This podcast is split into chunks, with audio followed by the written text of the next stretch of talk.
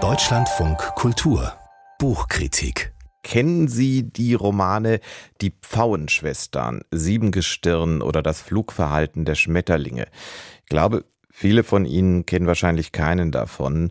Dabei ist die Schöpferin dieser Werke, Barbara Kingsolver, in den USA seit Jahrzehnten wirklich sehr erfolgreich. Allerdings wurden von ihren bisher 16 Büchern auch nur sechs ins Deutsche übersetzt und die sind alle bei unterschiedlichen Verlagen erschienen. Vielleicht schafft sie ja bei uns endlich den Durchbruch mit ihrem Roman Demon Copperhead, der sogar in den USA mit dem Pulitzer Prize ausgezeichnet wurde und von dem es jetzt auch ziemlich schnell eine deutsche Übersetzung gibt. Über die reden wir mit unserem Kritiker Rainer Moritz. Schönen guten Morgen. Einen schönen guten Morgen. Ich finde, egal, ob man das berühmte Buch von Charles Dickens gelesen hat oder nicht, beim Titel wie Demon Copperhead denkt man eigentlich sofort auch an David Copperfield. Gibt es da auch irgendeinen Zusammenhang? Ja, es gibt einen ganz direkten Zusammenhang. Dieser große Roman von Dickens 1850 erschien, einer der sozialkritischen Meilensteine, wenn man so sagen will. Auf den spielt Barbara Kingsolver in dem Roman einmal direkt an. Also wer aufmerksam liest, es sind ja immer 800 Seiten, die man zu bewältigen hat, wird auf den Namen Dickens stoßen. Sie selber hat aber vor allem auch in Interviews immer ganz klar gesagt, sie habe die Absicht gehabt, einen neuen David Copperfield zu schreiben, ihn sozusagen zu transferieren in unsere Gegenwart. Und dieses Schicksal, was äh, Dickens Held erlitten hat seinerzeit, wolle sie nun übertragen auf die amerikanische Situation, auf die USA. Und das genau ist ihr Ansatz in diesem Buch. Wo genau hat sie es hin übertragen? Also wo und wie lernen wir Damon Copperhead kennen?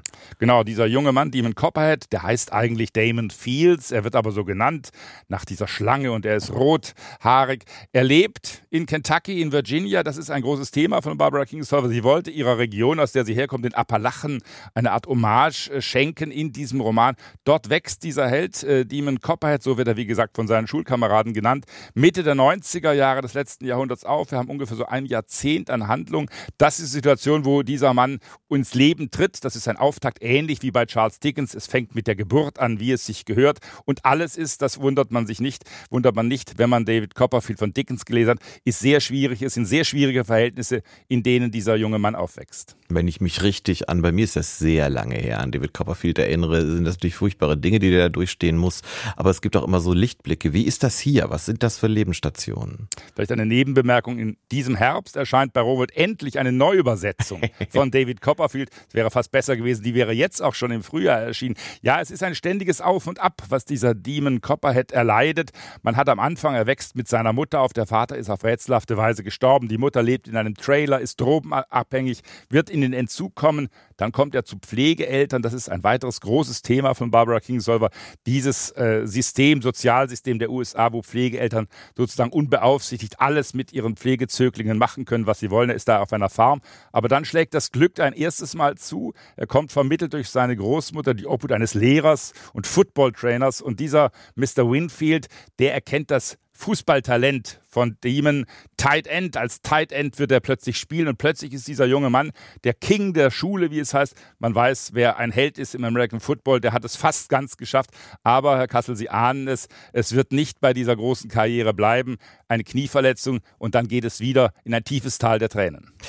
Ähm die Autorin ist selber in Maryland äh, geboren und dann im ländlichen Kentucky, wirklich äh, da in Amerika, wo man nicht hinkommt, wenn man nicht ausdrücklich jemanden da kennt, aufgewachsen. Ähm, und ungefähr in solchen Gegenden, das ist ja kein Großstadtroman, spielt ja auch äh, das Leben ihres Protagonisten. Was will sie wirklich aussagen mit diesem Buch? Ja, sie hat, ich habe es gerade schon angedeutet, eigentlich drei Themen. Das erste Thema ist dieses Sozialsystem, dieses Pflegeelternsystem. Und dann geht es, Sie haben es gerade gesagt, um die sogenannten Hillbillies, um die Hinterwäldler.